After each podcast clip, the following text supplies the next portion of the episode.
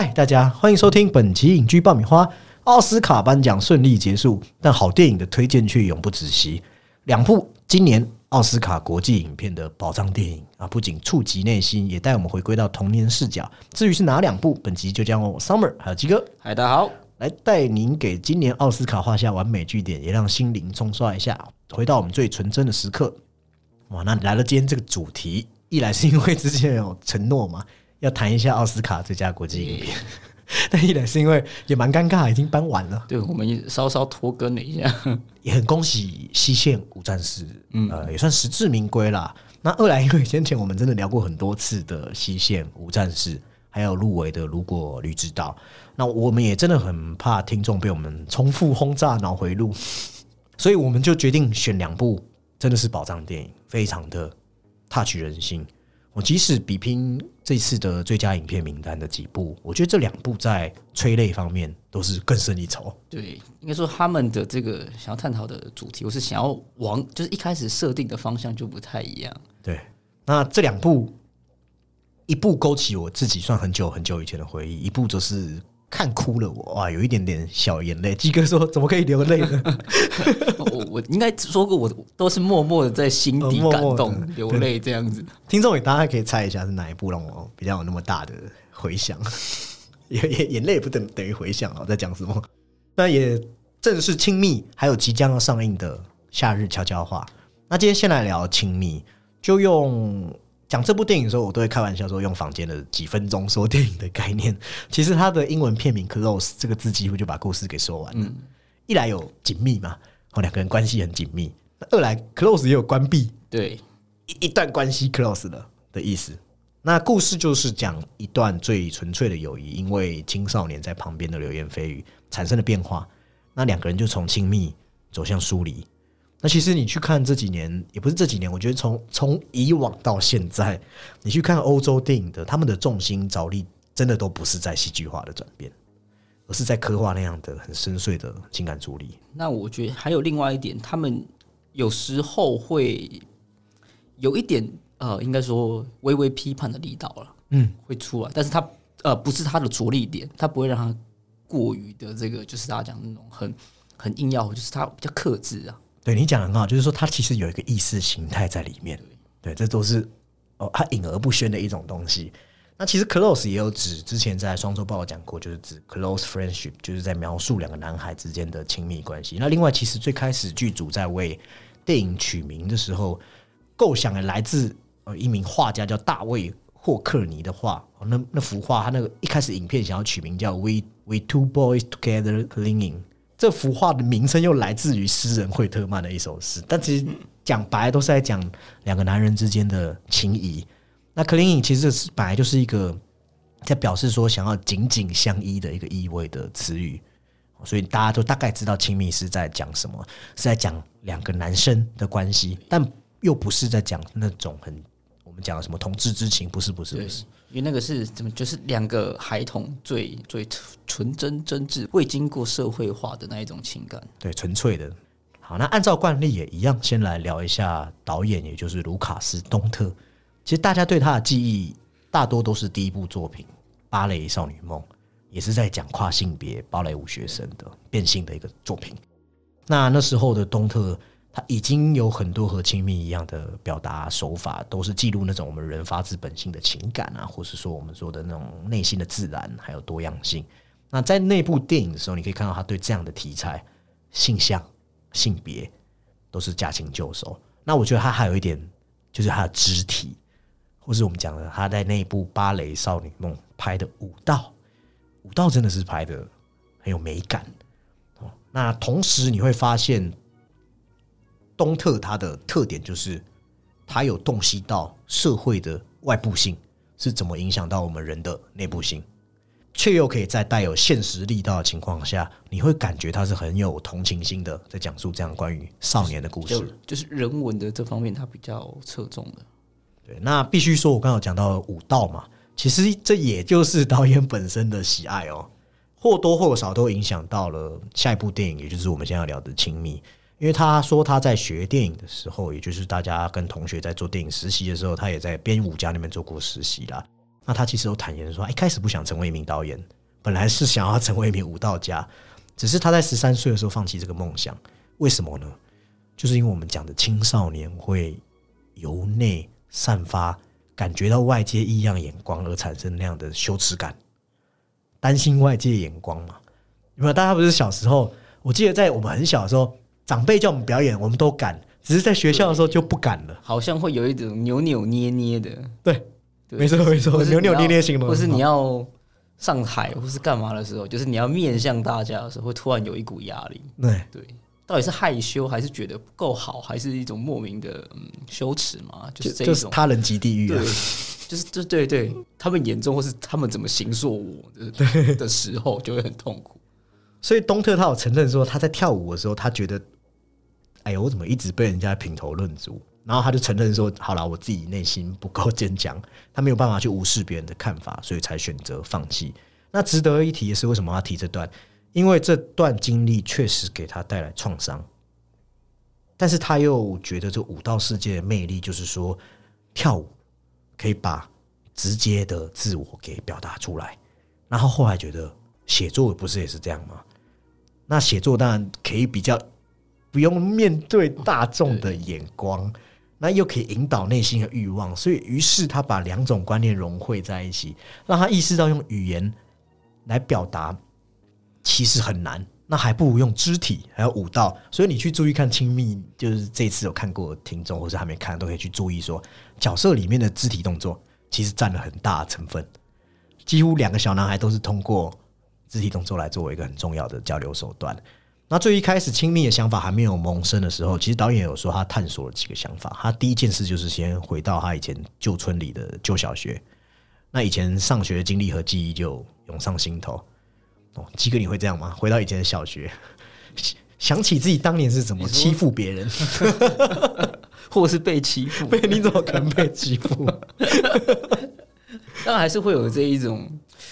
就地重游啊。会有感触吧？对啊啊，或是想到哪个老师特别好 或特别不好，可是这个很难说，就是如果有一个特别嗯。跟跟你有摩擦，或是呃，你觉得你小时候觉得不太好的老师，我也不觉得你现在跟他见面，你会好像会有什么仇恨啊？对对，不至于啦，大家都成熟了啦。只是他就是说，这种瞬间其实是让他很有感触，因为他觉得我们成为一个大人之后，突然我们要做一个很真实、不受约束的自我，真的很难。哦就是男生的行为好像本来就要是什么样子，女生本来就应该要是什么样子，就一种社会的强制的归宿。那导演本身是同志，所以你就可以知道说，这会让他觉得说自己好像不属于任何一个群体。那开始就会对自己的一些人际关系，哦，特别是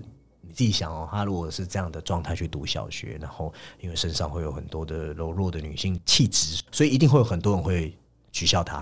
比较那种调皮的，因为那个时候大家很就很自然而然的，就是好像也不能说自然而然，可能他们会经过一些大人的耳濡目染，或是在可能电视、报章、杂志看到这一种可能啊、比较具攻击性的东西。对，那小朋友不会判断嘛，对不对？他们所以也就是我觉得，就可能在亲密里面，其实也有批判到一点，就是学校上面的教育之类的，他们没有做先前的，可能是说观念上啊或什么，而是比较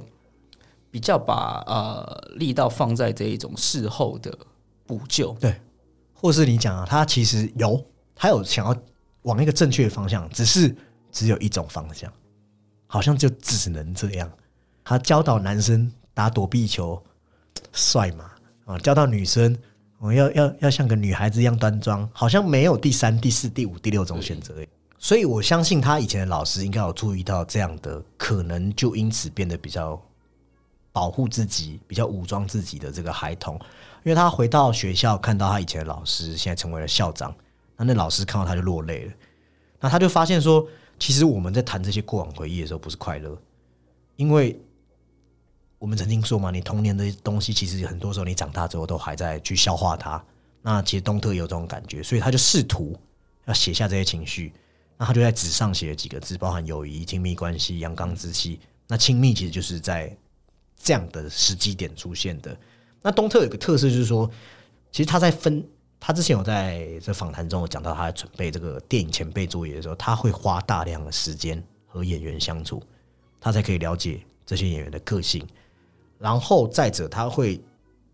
记录下这个剧本事件发生的顺序，然后他不想要有太多台词，这样就不会说有那种预设好，让演员好像只是把它讲出嘴巴那样的感觉，会比较自然啦。我觉得这也是为什么亲密很自然的感觉，而。且这个自然是，我记得他也有在呃，导演自己也有提到，就是让呃在开拍之前，其实是让两个小男孩自然而然的相处这样子，他也没有就是多余的指导什么的，有一定的这个哎、他觉得想要的效果出来之后，那大家再来开机这样。很像我们讲的那种与演员的共同创作，然后演员的自发性创作，就会说他是可以捕捉到很真诚、比较不矫揉造作的东西。那你会就会注意这部电影的那些一帧又一帧的特写，其实就是会与我们的童年有一点点的共感啊。对啊，那除了导演自我探索下完完成了这个故事的大纲，他也汲取或者说参考一位心理学家叫做尼欧巴卫，他有一本书叫做《Deep Secret》的书来作为他故事参照。那这边可以聊一下南欧比的心理学研究，他在他的《Deep Secret》中有讲到说，他有研究了一百个一百个十三到十八岁的男孩，然后就就每天跟他们做一些这聊天啊、沟通啊，看男生怎么去倾吐自己的内心啊。那作者每年都会与这些男孩见面，然后他观察到，相较于女孩，女孩子比较是属于高度反复无常的友谊。那男孩其实他一开始他的友谊状态比较稳定，你就想我们国小好像就是对，跟男孩的友谊一开始是非常稳定的，不会像女孩有过于理想化导致的一种脆弱。那你又比他自己也是女生，所以这边是他对女生的看法，不是我，我先澄清哦。他认为说，因为下面这段话比较重嘛，他认为说女孩的心计，比方说拒绝和别人玩。有时候是因为有点自命不凡，或是不欢迎另外一个女生当朋友，或是会散播对方的负面八卦。对，就女生在小时候比较会这样。攻击可能是就比较负面，可是有时候可能是她比较想，就是有时候女孩子会比较想委婉的拒绝人，对不对？那他认为那个时候的男生是比较直来直往，当然男生也会因为哦、呃外界给的赞美而还有责备，去导致一段关系的巩固或者是破裂。所以男孩子的对话其实就特别重要，因为他们的对话里面因为直白嘛，所以会提醒很多该怎么样该怎么样的意味。比方说，诶你在干嘛？男生怎么可以玩洋娃娃？哦或者是叶大雄嘛？你不要再给我玩翻花绳。对，那个放话 或说：“哎、你很可笑哎、那个是给女生的啦，你在干嘛？”就是会有这种语言来影响我们男生。那另外一个心理学家叫做 William Pollack，他就有说，隐藏在这些社会刻板后面的孩子叫做真实男孩。那经过他长期研究，他发现男生会在很私密的时候才会聊起这些根本不会在台面上讲出来的讯息。那根据他们的研究，他们发现其实男生也是会花时间互相交谈，也会聊八卦，哦，只是不会那么容易的敞开，因为他们会去勘察怎么样可以得到社会的认可。也就是说，男孩年轻啊，尤其我这边讲的都是年轻年轻男生，其实和女生是一样敏感的，而且因为受到社会的制约，他们就会对背离我们认为男生该怎么样的准则去施加社会学讲的社会惩罚。意思就是说，哎、你好像没有做到，所以我要我要来 对，就是同样的东西，你好像男孩跟女孩都做的话，好像男就是呃有部分东西是可是男孩子会被公审，或是你年纪大一点的时候，可能就直接会被可能就是射死这样。对对对对，所以在尼欧比的研究有有发现说，十三到十八是就是男生亲密走到断裂的一个过程。那他有说，在这中间有个东西出现，叫做 “guy code”，台湾有个翻译叫做“哥们”哦，哥们的准则、对会干扰这友谊的亲密度。长大之后，男生就要开始划清界限，而且在尼欧比的研究中，我发现我不是同性恋哦，是男在这个年纪的男生最常讲出来的声明，好像有在暗示说，哎、你不要来给我画这个标签。这是在尼欧比在研究中，我发现说这句话是非常常出现的，而且男生可能小时候比较会有赞美他人的特质，哎、长大之后突然都不见了，因为害怕自己无法符合男子汉的标准，所以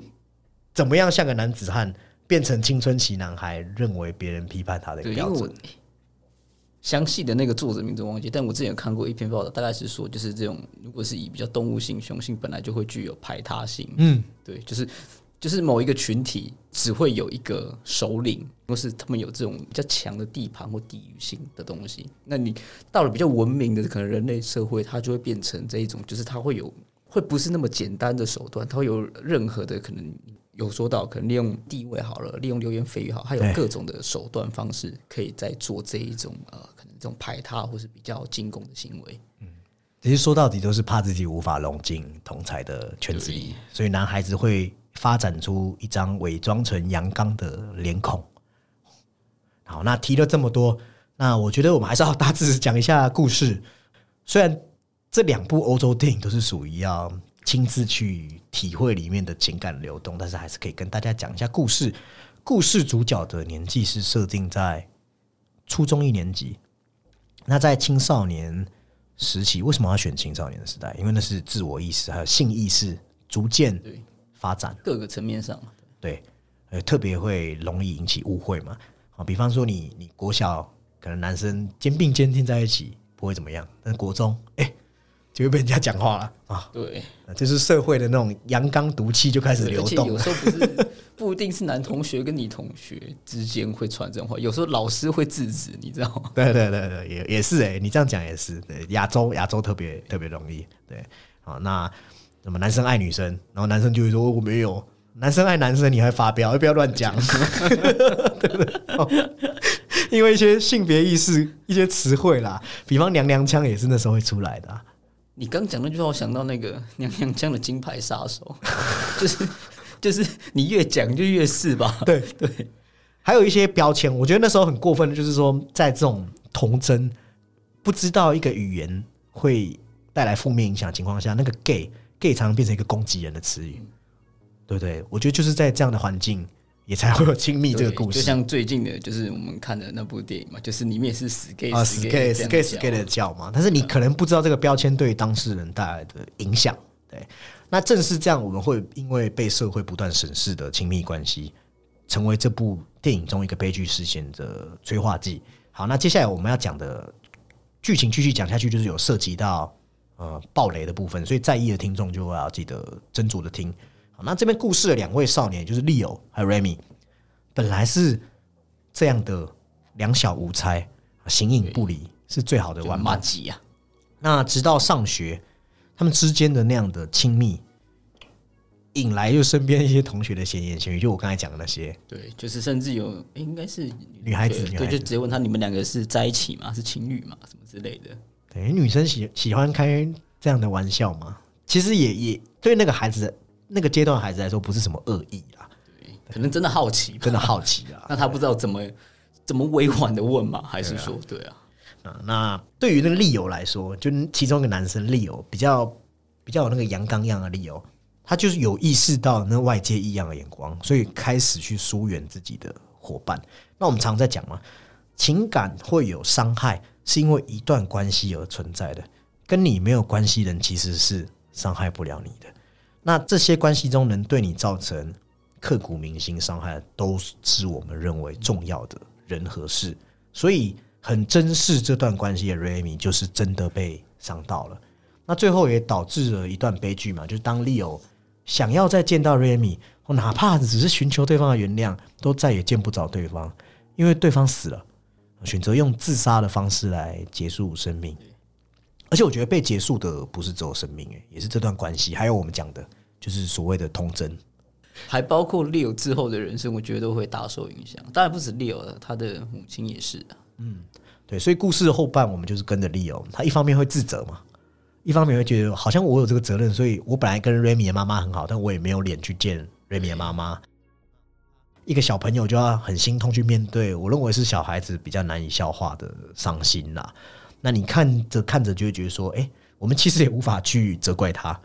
但是又会替这段友谊的消逝感到很惋惜。对，就是非常的复杂，因为包括他们刚好也是处处于那个时期，就是有很多的阵痛啊。那我都说这样从童年到成年的，等于说是一种强制性，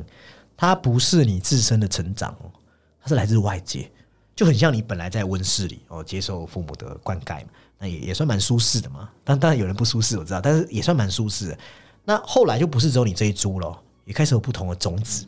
它会排挤你的生长，或是吸收掉你的养分。我不知道，搞不好也是给你带来助力，不知道。但是你都必须去调整。哎，那到后来哦，你要还要面对更现实的事情，因为现实就像那些带有恶意的，我们说揠苗助长的人。那社会的人从来不去等青少年去排解这些情绪，于是你被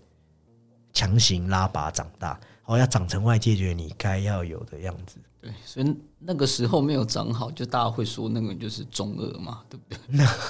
但是中二就是那个时期就很，你刚刚说是从外从，他不是自发性，所以他当然连自己是谁可能都还不太清楚啊。鸡鸡哥以前就很中二，我听鸡哥以前，你你怎么知道我很中有啊？他他鸡哥有跟我聊过，他用那个很像那种可以做出火火的东西，然后然后他跟朋友在教室自己做那个火遁之术。哦，你说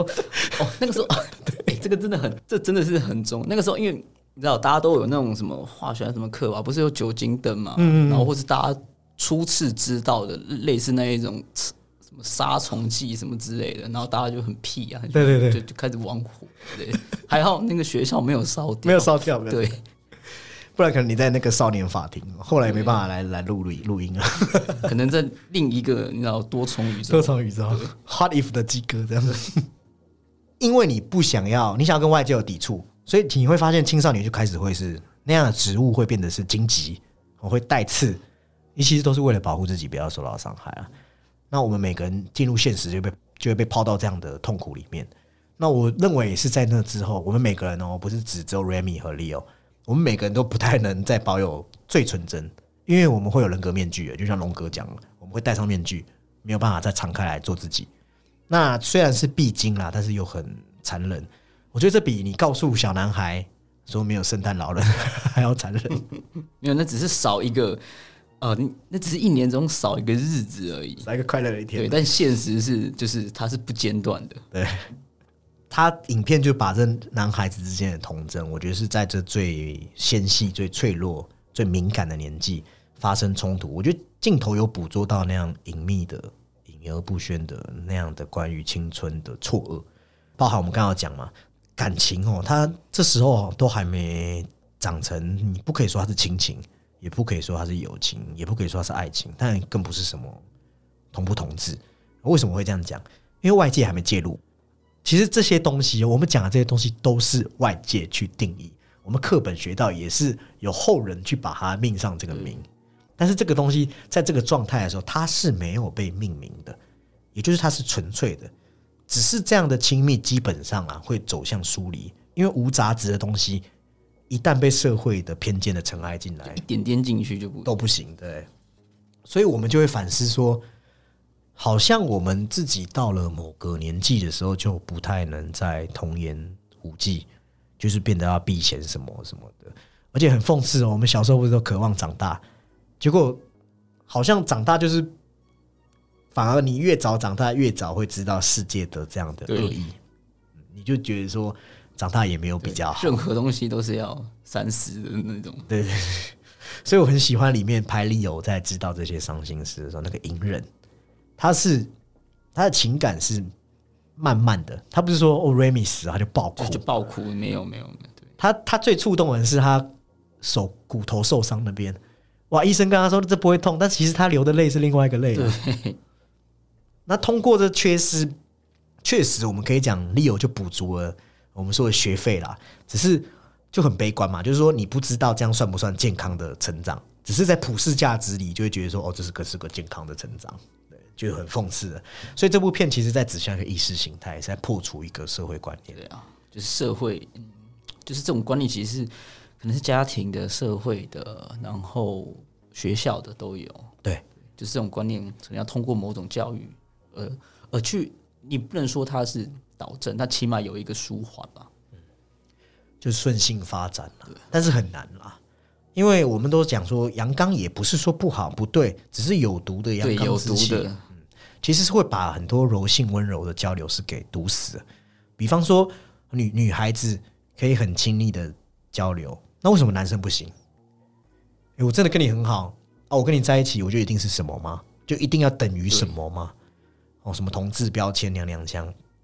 你会害大家只能武装自己。所以我很喜欢影片，它有通过除了刚才讲的那些肢体以外，还有通过那个床上。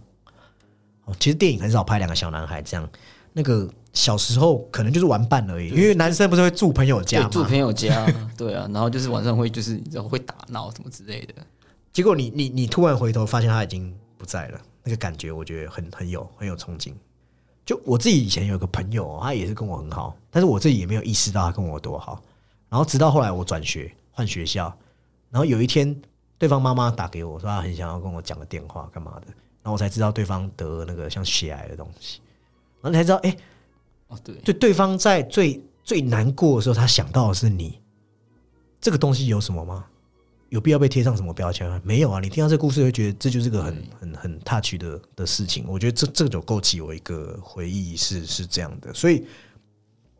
我觉得电影就是做这种反差，因为你一开头真的看到两个小男孩，哇，非常的开心，哦那种花田草地满就泻的阳光在这，种花，哎、应该是花田里这样子奔跑、玩捉迷藏等等的，还有那秘密基地，对，对，结果秘密基地就是玩那种什么，就是小男孩的那种战争游戏吧。你有没有觉得秘密基地其实是个很有趣的地方？它虽然叫秘密基地，只是它它有两个人才可以成立。对，结果你回去你只有一个人了，那就真的是秘密基地了。秘密基地应该是好像是小男孩，就是一群或者那种就是跟就跟好朋友一定都会有的这一种奇怪据点。还有学校，你喜欢说什么？我要探索什么鬼屋？其实学校根本没有鬼屋，你只是觉得很暗的地方，大家想要去探索。对，大家会闯入那个奇怪的地下室，然后那边是活动中心的地下室呢，或对，或者是堆放不要的课桌椅设备的那种地下室，大家都会偷溜进去，对对然后说那地方很诡异，有鬼什么的。蛮有趣的。那除了这部片很自然迸发的情感，我觉得技法吧，技法大概是我最满意这部片的地方。他用亲密的特写表达出不可能再回到以前的疏远，这就是我对他大体上技法一个概括。对，因为他的特写其实是一直捕捉在人啊、就是人与人之间呢、对啊，或者是说他以他的视角去看到他某一样对他是可以睹物思情的一个一个场景。还有两个男孩的那种对视，不需要对白。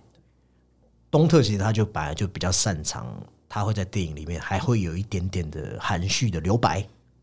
哦，比方说我们根本就不知道 Remy 是怎么死的，对，或是他们两个关系生变的时候，他是一点点的在生活中出现一点不对劲，都没有讲白。哦然后到后来，我们也不会说他又去交代什么悲剧的细节，对，他的起因时间点，或是他是怎么样怎么样发生的啊，等等等，或是怎么样被发现，或是说他的那个现场，其实我们从来都不知道。对，所以我觉得这种他居然可以把两种亲密都拍出来，对，隐而不宣的。一种亲密是我我们刚才讲的嘛，另外一种亲密就是两个关系已经 close，好疏远哦。那其实都可以大致上可以达到大部分观影者的共鸣，而且那样刻意的与悲伤保持一定距离，也会增加一部影片的现实感。就像我们常常讲的，肯尼斯罗纳根的那个海海边的曼彻斯特也用了同样的手法，还有我想到比较后期的 PTA 的一些作品也是这样。那当然哦，导演他也没有忘记，我们童年也是一张画布，即使他很巧妙的把人物的情绪藏起来，其实还是在布景色彩中灌注了很丰沛的情感，就是很巧妙的让这童年的缤纷还有现实的冷意形成一个对比啊，很强烈的对比。好，那如果大家再看仔细一点，Leo 和 Remy 的性格其实也都有呈现在影片的色彩氛围，比方说 Remy 他的房间都是红色调，大红色的，红色本来就象征紧张矛盾嘛，而且影片有设计出 Remy 的不安啊，他本来就是内向，而且是提醒我们他是容易困顿在内心世界。那红色本来就是危险举动的一个信号，那 Leo 就不一样了，Leo 就阳光一点嘛，所以它有点黄色明亮的黄色调。只是在 Remy 死后，它的色彩也慢慢的降低。甚至是说他很多时候都是在那个曲棍球场那种，就是比较阴森冷冽的。对，比较灰沉沉的感觉。我觉得导演还有一点蛮做到很到位，就是说他呈现的两人关系其实是不一样的。我的意思是说，他不是只是说哦两个男孩打打闹闹，两个不同是说，也不是说一个只有阴性气质比较重，一个阳刚性情比较明显如此而已哦。你从他们的互动，还可以看出有一点主动跟被动的权力关系，意味着说他们在亲密关系中，他们两个关系不是看上去这么平等，是有一个主导和附属的。好，利友就很爱大声嚷嚷一些事，所以很明显他在关系中是有占据主动地位比较，强势一点呢、对，好像男女嘛，总有一个会比较强势一点他就。是怎么讲，就是他的那个，他会很直接，就是他的不悦什么的会直接的展现出来。对，那在床上，你看到、那个 Remy 还有那种卷缩的睡法，那 Leo 是比较作为在外的这种好像一个守护者的姿态，但后来他跟哥哥睡觉的时候，他也变成一个卷缩的他也，是，他也是是一个需要被啊被安抚嘛，对，所以从心理去反映我们的肢体动作，我认为这不是说什么 FBI 或者谍报片之间的攻防才需要这样的东西。我觉得国内外许多导演其实可以用这样的方式去试想出诶人物的肢体，而且是无意识的肢体。因为有意识的肢体大家都很会设计啦，但是类似这样无意识的肢体，其实会给电影一种律动感。就是它可以补，我觉得人多少都可以察觉的东西，不管他是。不管他是怎么样，就是你说他是聪明是笨，但是那个氛围跟情感是人与生俱来可以察觉得到的。对，我就打个例子，记忆中这部片不是两个男生吵一吵，突然就像猫咪啊挥拳一样，双手互搏。但其实你去看那个他们打架哦，有点排斥抗拒的感觉。我的意思是说，利友的所有动作都不是他真的要打瑞米哦，反而是有那种哦急着要甩掉身上那些标签的感觉。所以影片其实他透过这个动作是要表达他甩掉那些内心的负担，所以就像鸡哥讲，他才会去打曲棍球嘛，冰上曲棍。就是他会那个有点，他有点要武装自己嗯嗯，感觉，而且曲棍球的本质很多的这种冲撞啊，而且我刚才不是有讲，肢体如弱等于一种内在的表达，那曲棍球的装备又特别多，等于限制住了他的内在表达，就只剩下这项运动本身所代表的阳刚意象。因为我们知道冰上曲棍甚至是允许你打架对，打到分出胜负他的打架是他的一个那个一个看我点之一嘛，一个一个文化。对，那还有最后一颗镜头，我觉得也堪称是教科书。什么的教科书？正反打的教科书。两个不是在，呃，他和他妈妈在林间那场戏，不止你看得很揪心。其实 Leo 终于说出他的坦白的时候，哦，然后他该哭也哭了，然后呃，该得到谅解的感觉也有了，也也在这哀伤中有一点温情的感觉。但是经过这样的自省之后，我们就讲嘛，他可能会有成长。那在电影的语法中，正反打不就是在拍，例如说跟鸡哥对话，你跟我要对话，一来一往才会成立。结果在电影的结尾，利友回望花田，在这个长镜头中，他没有剪接，没有回事了，正反打里面少了反打了，所以两个人的亲密已经再也不见了。所以对于这样的缺席的拍法，我觉得创作者用正反打去总结了这样的立场。所以我我自己还蛮喜欢他在最后这镜头的设定。同时，我觉得我们刚才讲到这些东西，这个是社会上的。纵然他影片的地点在比利时，其实都还是遵循我们人类这样的传统的历史的严格，还有风格习俗，都是因为外界的力量才会去改变。哦，那甚至你可以说，这两位朋友之间的不同态度，包含利友比较显而易见的这种主导位置，其实也反映了我们日后我们对于整个社会在传统男女的角色分工上面。所以我我觉得这点也是最近啊，我觉得应该是特别近来近年来的电影，他们会用这样的界限感、分寸感，然后开始去模糊它的界限，去消解这样的我们说的这样像男权社会带给我们的这样的，嗯，我觉得算是太压迫了。他当然是要用这种方法，就是就是刚刚我们提到他的比较比较隐藏的这种批判啊，就是要借由这种东西来让我们做一点反思啊。对，而而且我觉得他他蛮特别，就是说，一般我们讲的这种男女权还是比较会聚焦在夫妻的关系嘛。就是那种东西，就是比较像是可能，就是年纪比较大之后的那一种，就是大家多半现在会讨论的这个关系，会在这个层面上。但导演却追溯到起源对，我觉得蛮厉害的。就是说导演如果不拍，心理学家不讲，我们很容易自然会忽略，好像男生的玩具一定要是 robot，一定要是汽车，一定要是机器人，然后女孩子一定要是芭比娃娃的那样的万年公式一样。对，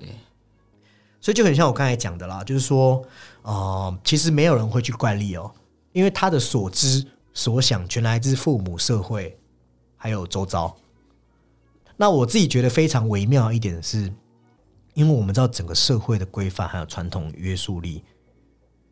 确实是导演要讲的，但是鸡哥刚刚讲嘛，他有意又有点回避说这么批判性的力道，那电影就为他建立了一个异常包容的空间，比方说。Remy 的父亲或是 Leo 的家人，其实他们都不去影响这些小孩子的问题，这是这部电影难能可贵的地方。就是你看到，如果他比较比较抓马一点，可能他妈妈会揪着他问这样子。对对了，你说最后一场戏那个高潮，我觉得是从他们上车之后就一直堆叠到结束那边了。所以，如果把家人的影响因素，就变成说又还给主角，主角终究还是要在自我认同里面。去处理这个问题，把个体的这个回归到这个核心位置，我觉得反而会让我们得到比较本源的视角。那整体而言，我们这样看下来，我认为它电影大致上就它是总时长是一百零五分钟嘛，那它其实有切两段，就是从四十五分钟后瑞米的离世之后急转直下，对，那电影做的很棒，就是说它不是说一开始就亮出死亡，我觉得这样的处理不仅是出乎意料，而且也合情合理。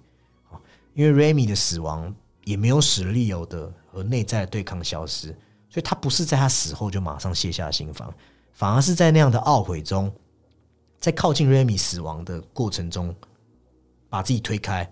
又推又拉回来，一个抗拒。比方说，他去看 Remy 的家，比方说，他去看呃他父母，就是那个可能他自杀的浴室的门，对。或是回避跟 Remy 的家人，或是在就是莫名其妙会在一个学校的追思会发表，然后或是回到家就是默默的这样子跟踪到，就是让自己已经精疲力竭。对，对他他花了很长一段时间让他就是就是我们陪着他走过这个可能你可以说是这个东西的伤，或是说他本来就应该要走过的成长的过程。嗯，所以我觉得东特做的很好，是他在这样的摸索中，他一直在聚焦在这样的 Leo 的眼神里面。就是说，他的所有设计和镜头动作是一起作用的，然后就会让 Leo 靠近又远离这样的对抗张力，那那样表达就会很丝丝入扣。那这样对于镜头，它与人物内在，就我们常常讲呢，就会出现一些比较重要关键的 moment 呢，这就是亲密比较厉害的地方，或者说我们在看到他在花田里的长镜头，或是那个秘密基地的光影，或是 Remy 母亲的那样的痛苦，其实亲密在充满设计感的同时，又抹去了一些刻意的痕迹。把电影的这样的摄摄影可以统合在一个很生活流的叙事里面，那最后再通过我们讲的那样的一些呃肢体动作的表达，有一个镜头还可以特别跟听众讲，就像利友他最后不是和瑞米的母亲有一些内心的过不去的地方，然后他就觉得说瑞米的母亲不会原谅他嘛，所以他还手拿一个。木棍，一个木棍。对，其实他是担心说 Remy 的母亲会会会干嘛，所以他他要拿那个木棍像自卫一样。但其实就是像这样一个一个动作，这个一个推剧的动作，其实才会显示出他还是回到他童年的一个想法。我觉得这也是蛮可爱之处。所以这个利友的人物的逻辑还有合理性，其实都在东特的这些镜头符合那个那个年纪小男孩的那个。对对对对对对。那当然，这部片除了东特的这样的对镜头的把控力。我觉得这两个年轻男生也是很重要的关键。就是说，这部片可以成功，有一个原因就是他们有一种调教也调教不出来的天然感。那关键就是我们刚才讲的两个男生。那其实导演有说了，这也是他说命中注定，或者说，因为他在写完第一个场景不久后，他就在火车上遇到了伊登，就是演 Leo 的演员。然后他发现说，哎，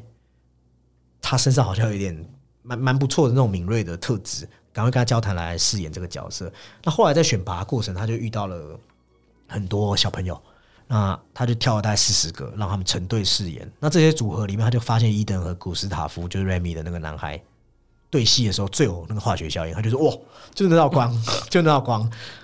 整个剧组也可以感受到他们之间有那种男孩子的特殊的联系，所以他就觉得那样的情感流动是可以在影片里面让人家感受到的。而且他们既有孩子的那一面，又有成熟的那一面。所以才会有这部片的那种张力嘛？对剧组导演跟观众来说是更有说服力的。好，那最后也是来来，我就可以评个分吧，或者来个心得总结一下。基哥你自己会给这部片大概几分？我觉得如果以私人一点的层面来说的话，其实就是大家成长过程中每一个阶段，可能都会有一个非常非常好或侥幸的朋友，可能就在于你那种呃国小或国中时段都会那种那时候很纯真的，就是哪怕那个同学只是跟你交换一张可能游戏王卡，你你就觉得哦，我要跟他当一辈子兄弟的那种感觉这。个还蛮好笑的。对 就那个时候是很很自然、很纯真。但是就我们刚刚有提到，就说是一旦跨越，就是到了国中，可能十二、十三岁，一切好像就是这么的变。我们自己在当下，现在当然现在当然不一定，可在在那个在那个当下，其实我们也不知道为何会那样啊。所以我觉得这部片其实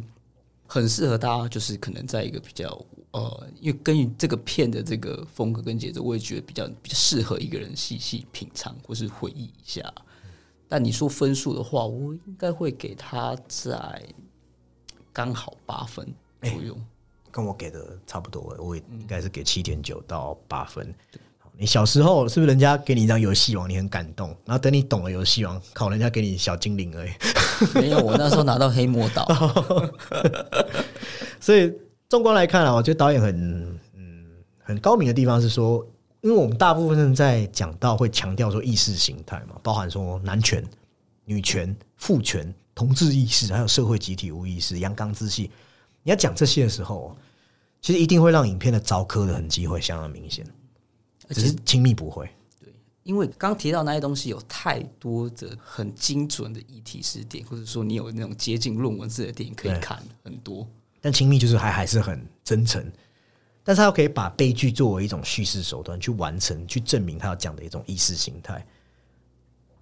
也可以让他就是这样藏在里面，不用去明说说某种观点，或是说我们讲前面提到就是就是我们讲的那种阳刚的崇拜，还有异性恋中心制文化的控诉，还有包含青少年，其实那也是一种霸凌啊。如果你一直对、呃女生这样问一句当然还好，但如果你一直讲，那就是一种霸凌。对，对，所以我认为他在这样的自然主义的背后，又可以把成人世界里面不能讲出来的一些东西拍的那么好，我觉得是是非常不错的。但是他有一个有一个嗯，我不能说是缺点，就是说，因为他影片的后半段，他要强调的是利友的的情感，他消化他的这些情绪，所以他必须反复的提醒我们利友去怎么去处理这些情绪。那因为我们刚刚讲嘛，他把很多视角都抽掉了，比较没有成年人看过去的视角，呃，所以他你会发现他的第三幕，他比较没有一个整合性，你会一直重复，你会比较重复看到，就是我们说的 Leo 的的那一部分。那在表达上面就会稍微是单向的，比较缺乏层次，会比较可惜。但是我其实自己私底下也有想啊，就是说会不会导演是觉得说，因为 Leo 毕竟年纪很轻嘛，所以你不能透过短短几个场景来完成一个让人有幸福的过渡，所以他才必须这样在第三幕不断的重复。他在那个阶段很重要，对对对对，对，就是那个过程很重要啊。所以换个角度想，好像又通，但是当然会很多人比较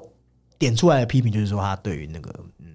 第三幕稍微有点重复，但是整体来说，我觉得这部片真的还是非常的用美丽来对陈述一种心碎，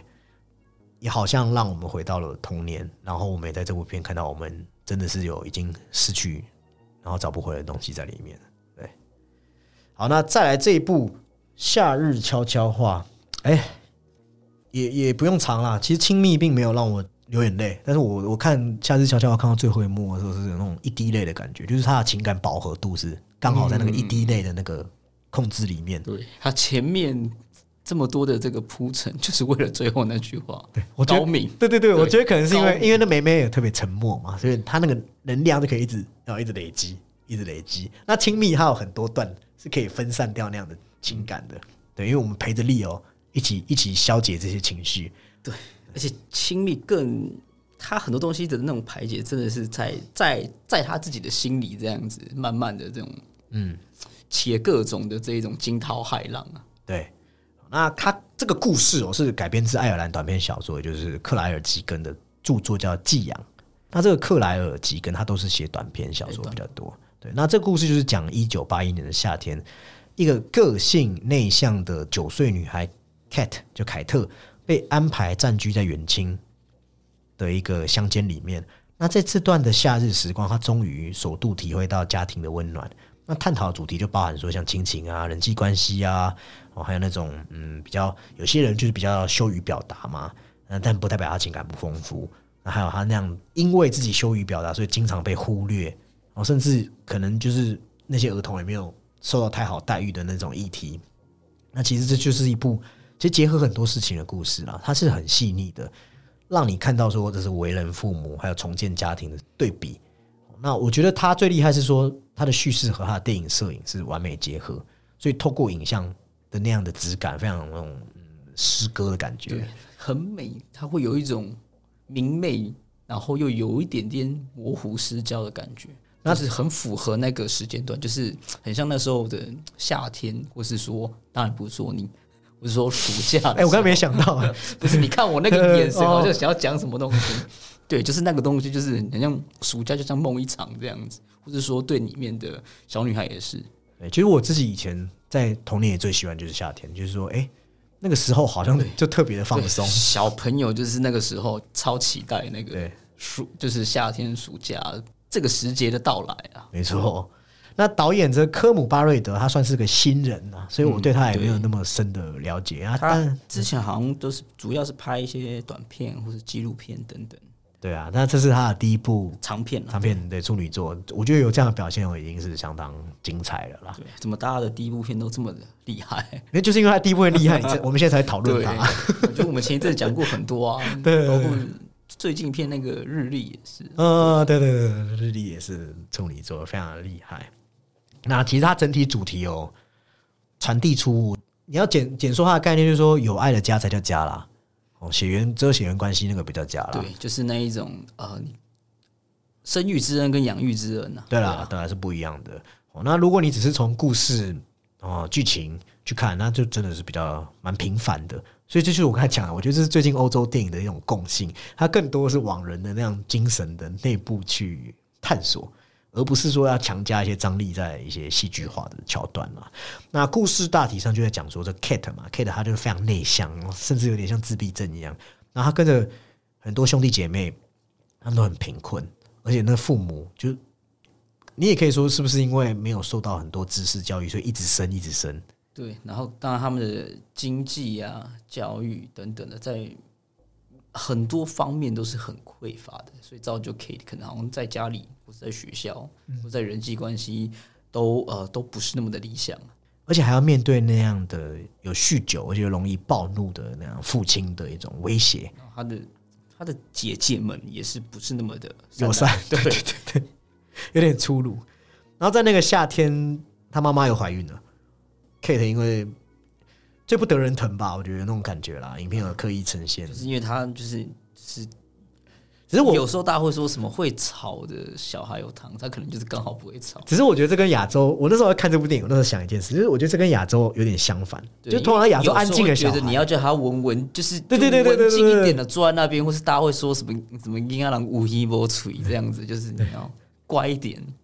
好像在我们的年代长大的时候，好像要像 Kate 这样安静会比较得人疼。因为就是很多长辈的状态下了，对对对，你要就是你要会观察一下，对。那反正他们就是被把他丢到那个啦，他们的一个比较比较有年纪的远亲叫 Abelin，还有 Abelin 的丈夫叫西恩去照顾他。那 Abelin 不但去很亲切的欢迎 Kate 到来，还有无微不至的照顾他。以及我一开始完全不知道这部片要演什么，然后可能小时候我看那个什么波特莱尔还是什么，然后想说这个奇幻的，对，这 Evelyn 是真的会对他好，把这个片想错方向，可能是一个很。像巫女之类，呃，后来发现哦，我想太多没有没有，对，就真的他们很照顾 Kate，而且后来 Kate 有从这女邻居的口述知道说，其实这对夫妇以前有一个年幼的儿子，只是多年以前溺毙在家中的一个池塘里面。即便如此啦，我认为就是因为他后来讲开了这件事，知道 Evelyn 有一个王子死掉的儿子，才让 Kate 和他们的互动更真挚。因为他们得让 Kate 觉得说你不是我们过世小孩的一个替代品，他不是在重演，不是说他们只是想要啊，好像就是他要呃替代掉那个位置的感觉，嗯，比较像是作为一种新生的力量去降临在他们家里面。啊，比较像是一种放下了。那其中你就可以看到哦，他们家的那种很温柔啊、很亲密啊、很体贴的互动啊。当然了，美好的时光总是过得特别快嘛。在 Kate 居住了大概一个多月之后，因为他原生家庭那边也差不多处理好小朋友，妈妈生了，对，对，所以他们就要求说，这夫妻俩要在开学前把 Kate 再送回来，所以他们就要面对这样即将别离的感伤。你就知道这对父老老夫妇档就会很不情愿的告别他。那在他准备驾车离去的时候，当 Kate 看着这个夫妇俩的汽车从车道消失的时候，他忽然就冲过他们家的大门，那及时追上了准备离去的他们两个人，然后。西恩就是作为那个爸爸形象的西恩，就和 Cat 彼此拥抱在一起，也让那 Evelyn 在车内看到 Evelyn 非常为之动容，哭泣。那当然，那个幕的画面有趣的就是他后面是他原生爸爸的生父，就是追出来，追出来，怎么跑掉了？当那一幕发生的时候，他向西恩说了一句“爸爸”，好像在提醒说：“也是我爸爸要走过来了。”但是在停顿片刻之后，他又再度向西恩说了一句“爸爸”。所以在那一刻，对他来说。西恩其实对那个更像是精神意义上的爸爸，对那个身份就是从重叠到他的认知。嗯，所以看完这部片哦，必须话要说在前提啦，真心认为这部电影它完全不能用口述，更不能用什么几分钟看电影就能够表达。对于它很多的互动实在是加长到不行，它完全就是一种情感力量，通过那样油画一般的美境，把那样情绪给传递开来。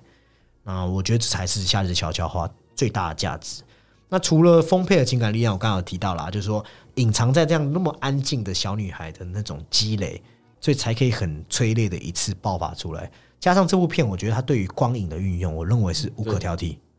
包括对自然光的掌控，还有极浅景深的镜头，还有对场域中光源的把握，包括室内也是，他很会用室，就是他在他的原生家庭跟。跟呃后面的寄养家庭都一样，有一个强烈的对比。对，他原生家庭有一面那非常灰暗、肮脏的外墙，他来到寄养家庭，哎，画面就变得非常的，就是很像那种欧洲乡村的小木，就是那种很温馨的那一种，嘿，就是那种明快的橙色啦，那你就会觉得非常的温暖。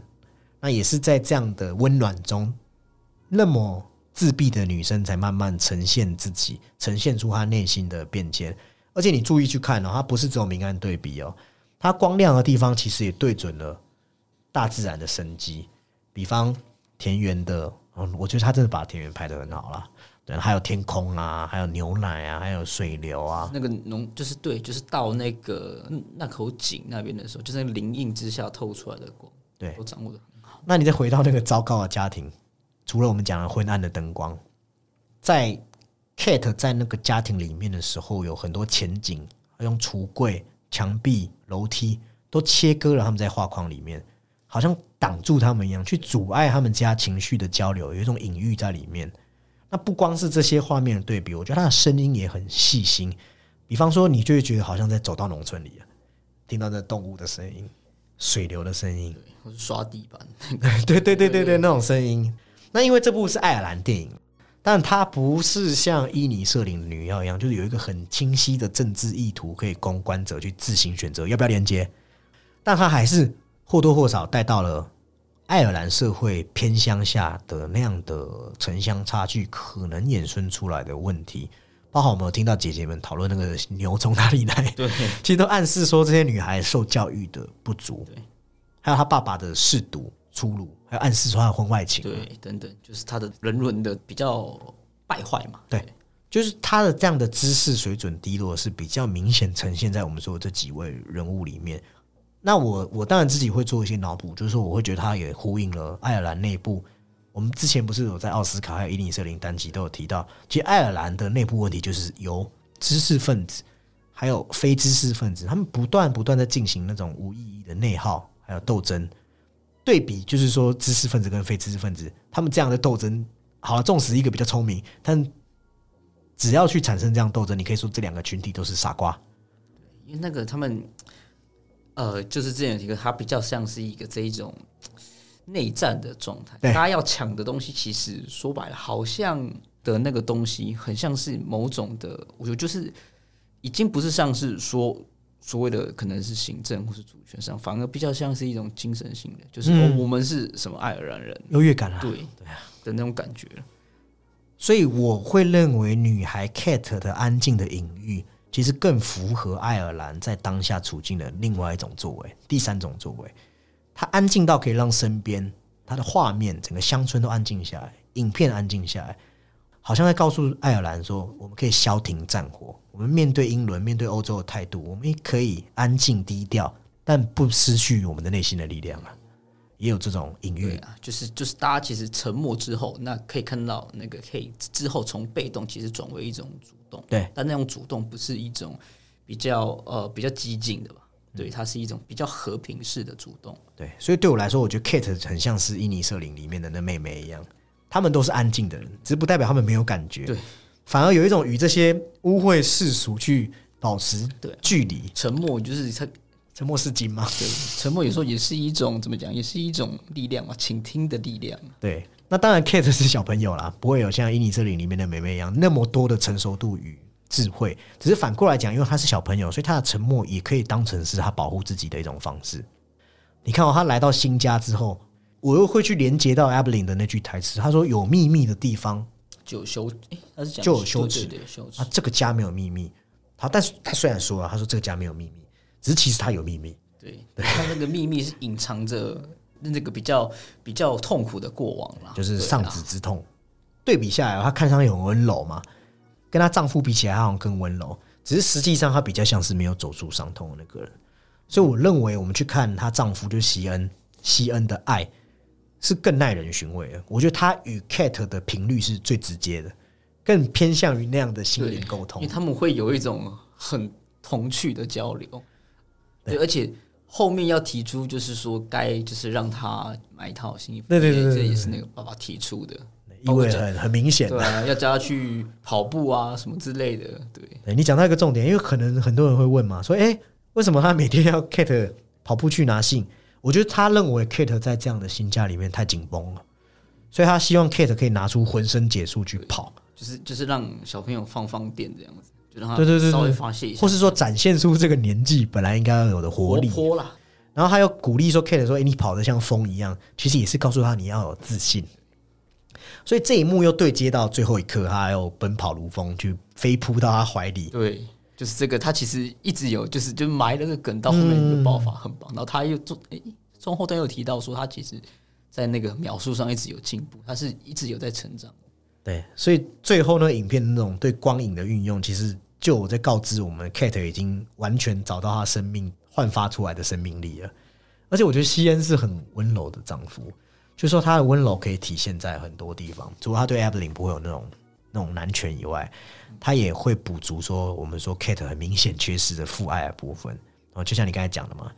他买新衣服不只是把 Kate 当成新的女儿，其实也暗示他老婆要放下对的儿子。就是把他的那个儿子穿的那些个那比较可能不符合 Kate 的的一些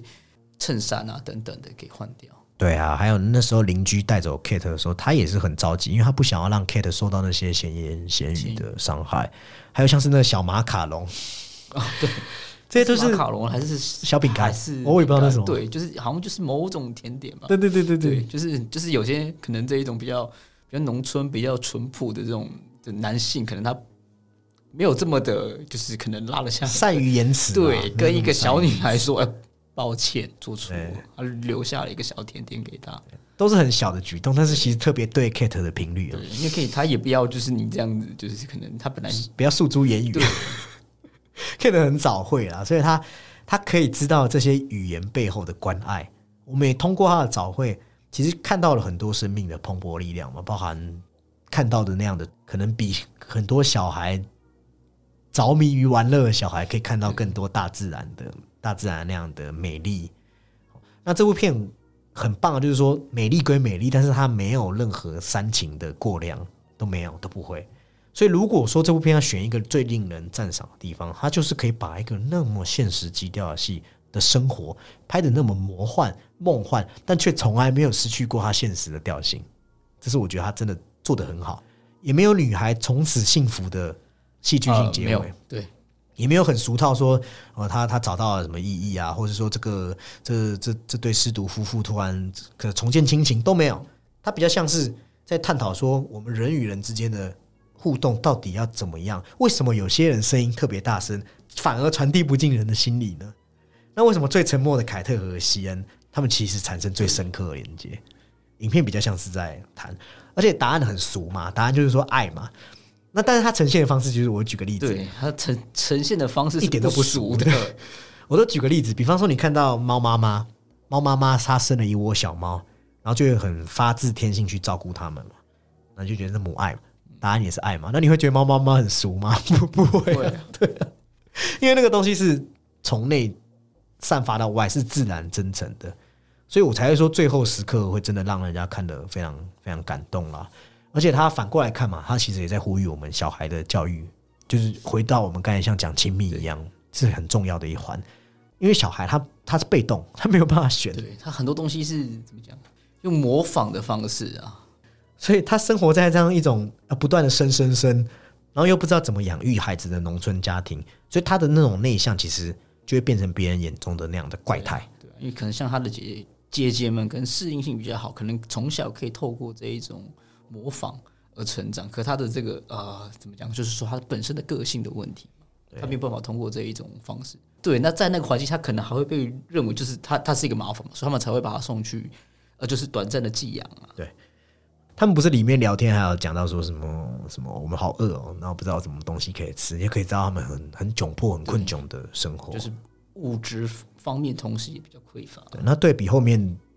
寄养家庭的那样的生活，我觉得这两种对比，它绝对不是要去强调经济能力的差距，更多的还是在小朋友成长过程中，你能不能去理解他？对，这才是很很现实的是，这个东西其实有有一点需要并行。对，我觉得因为像自闭的小孩特别需要关怀。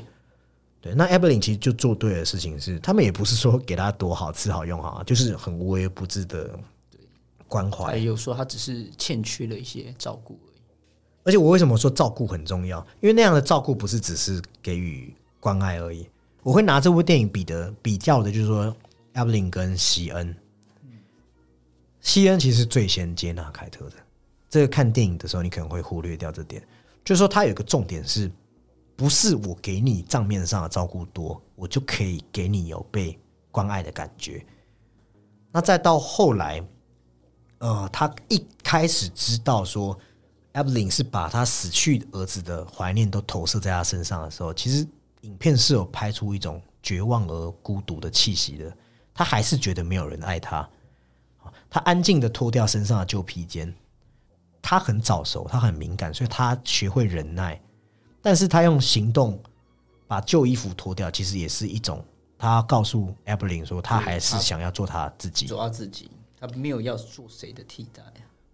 所以他们中间真正完成这样的过渡的时候，还是在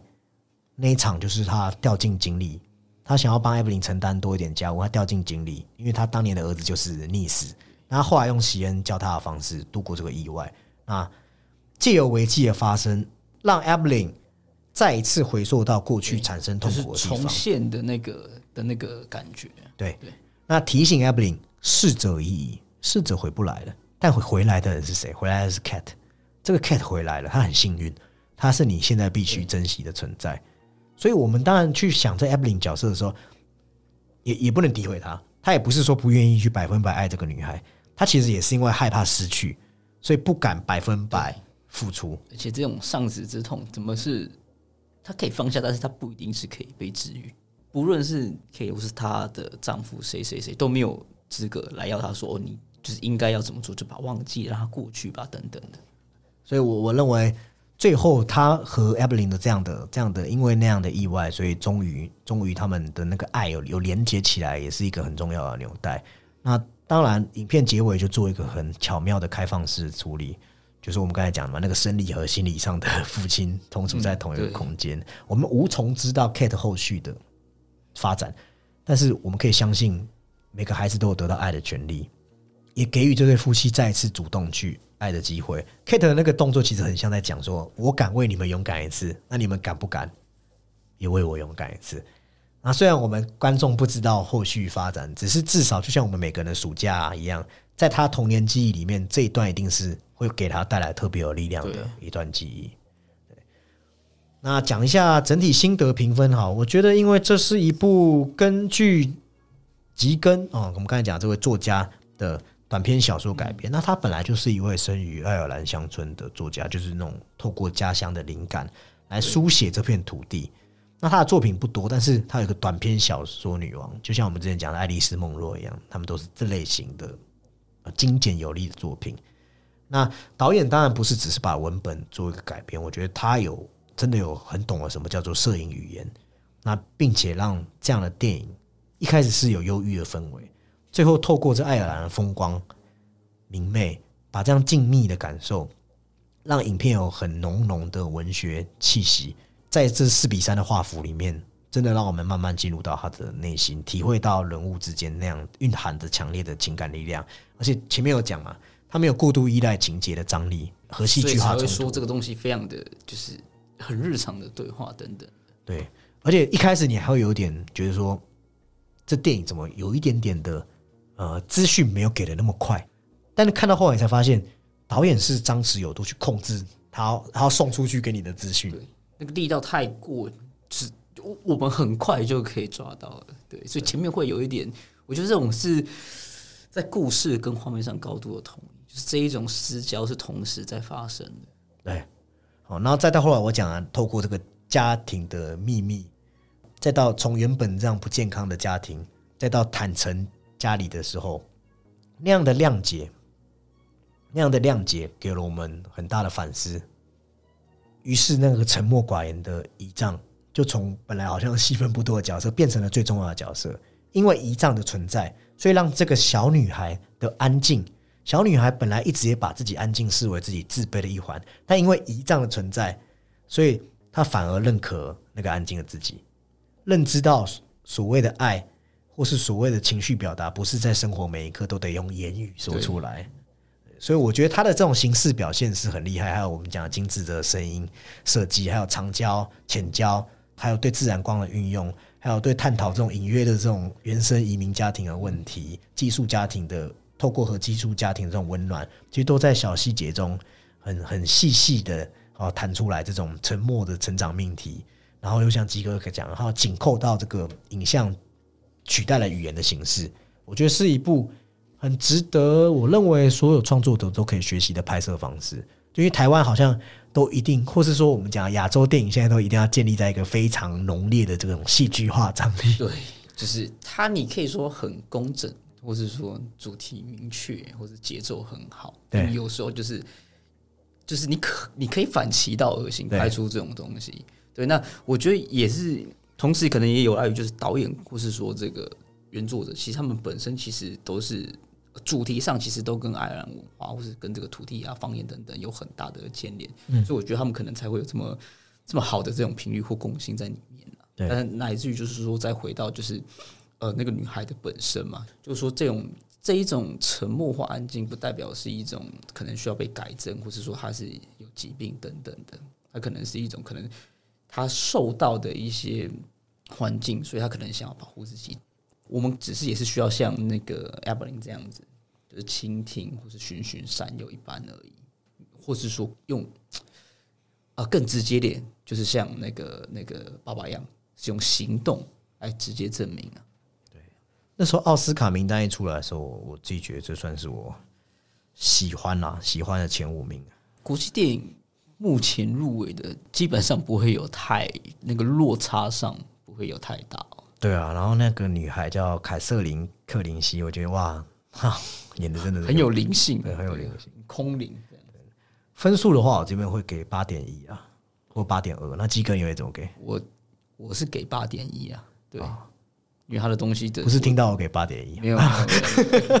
刚刚也是我先讲的，对啊，是真是真的觉得他有那个，就是有呃，就是在在我们主观的视角下，还是绝对值得这个分数的。对，我觉得他的感动是那种会久久散不去的那种。很多东西就是怎么讲，他很啊很平淡，但是他真正的后后劲那个来的很好，很适中。然后或者说刚刚有抓到，就是很多他在每个方面的东西都是有高度的统一。应该是说用戏剧化张力塑造出来的感动很浓烈，很快散去。但是这种东西叫做温暖，温暖的东西可以让你持续，好像离开戏院两三个小时都还是有。但是那个东西就是一个，它终究是要回到现实面的时候，它那个就是你说那个温暖，它就会消失。所以我才会觉得说，可能有时候这种东西，或者是说我们用另外一种方式，就像悲剧一样，它的那个情感的张力，或是或是留下的那个涟漪，是你知道更长。而且也表达出我们说的瞬间即永恒的感觉。对，就是你定格在那个夏，天，就是你最后的那一滴泪的怎么讲升华嘛，对对不对？对对对对。好，那我们本期对于奥斯卡国际电影的讨论就这边告一段落。哇，那我们这次奥斯卡也也终于就就顺利落幕了。那当然，对于最佳影片，也就是得奖的《妈的多重宇宙》，我们可能在双周报也会再和大家聊一聊我们对他得到最佳影片的一些想法还有看法。好，那那接下来我们就终于可以脱离奥斯卡的话题了。对，下一集应该会先聊类似像是啊一部商业电影哦，打打杀杀商业电影，大家可以期待一下是哪一部。那如果有什么要聊的，也欢迎到 IG 和我们讨论。对你那样讲，那答案应该呼之欲出了吧？哦，真的吗？搞不好人家要说熊盖毒啊，也是可以。也是可以，是不是？好，那如果你也喜欢我们的评论，喜欢我们的节目，也欢迎到 Apple Podcast 还有 Spotify Podcast 帮我们留下五星评论。那我们本期的讨论这边告一段落，拜拜。拜拜。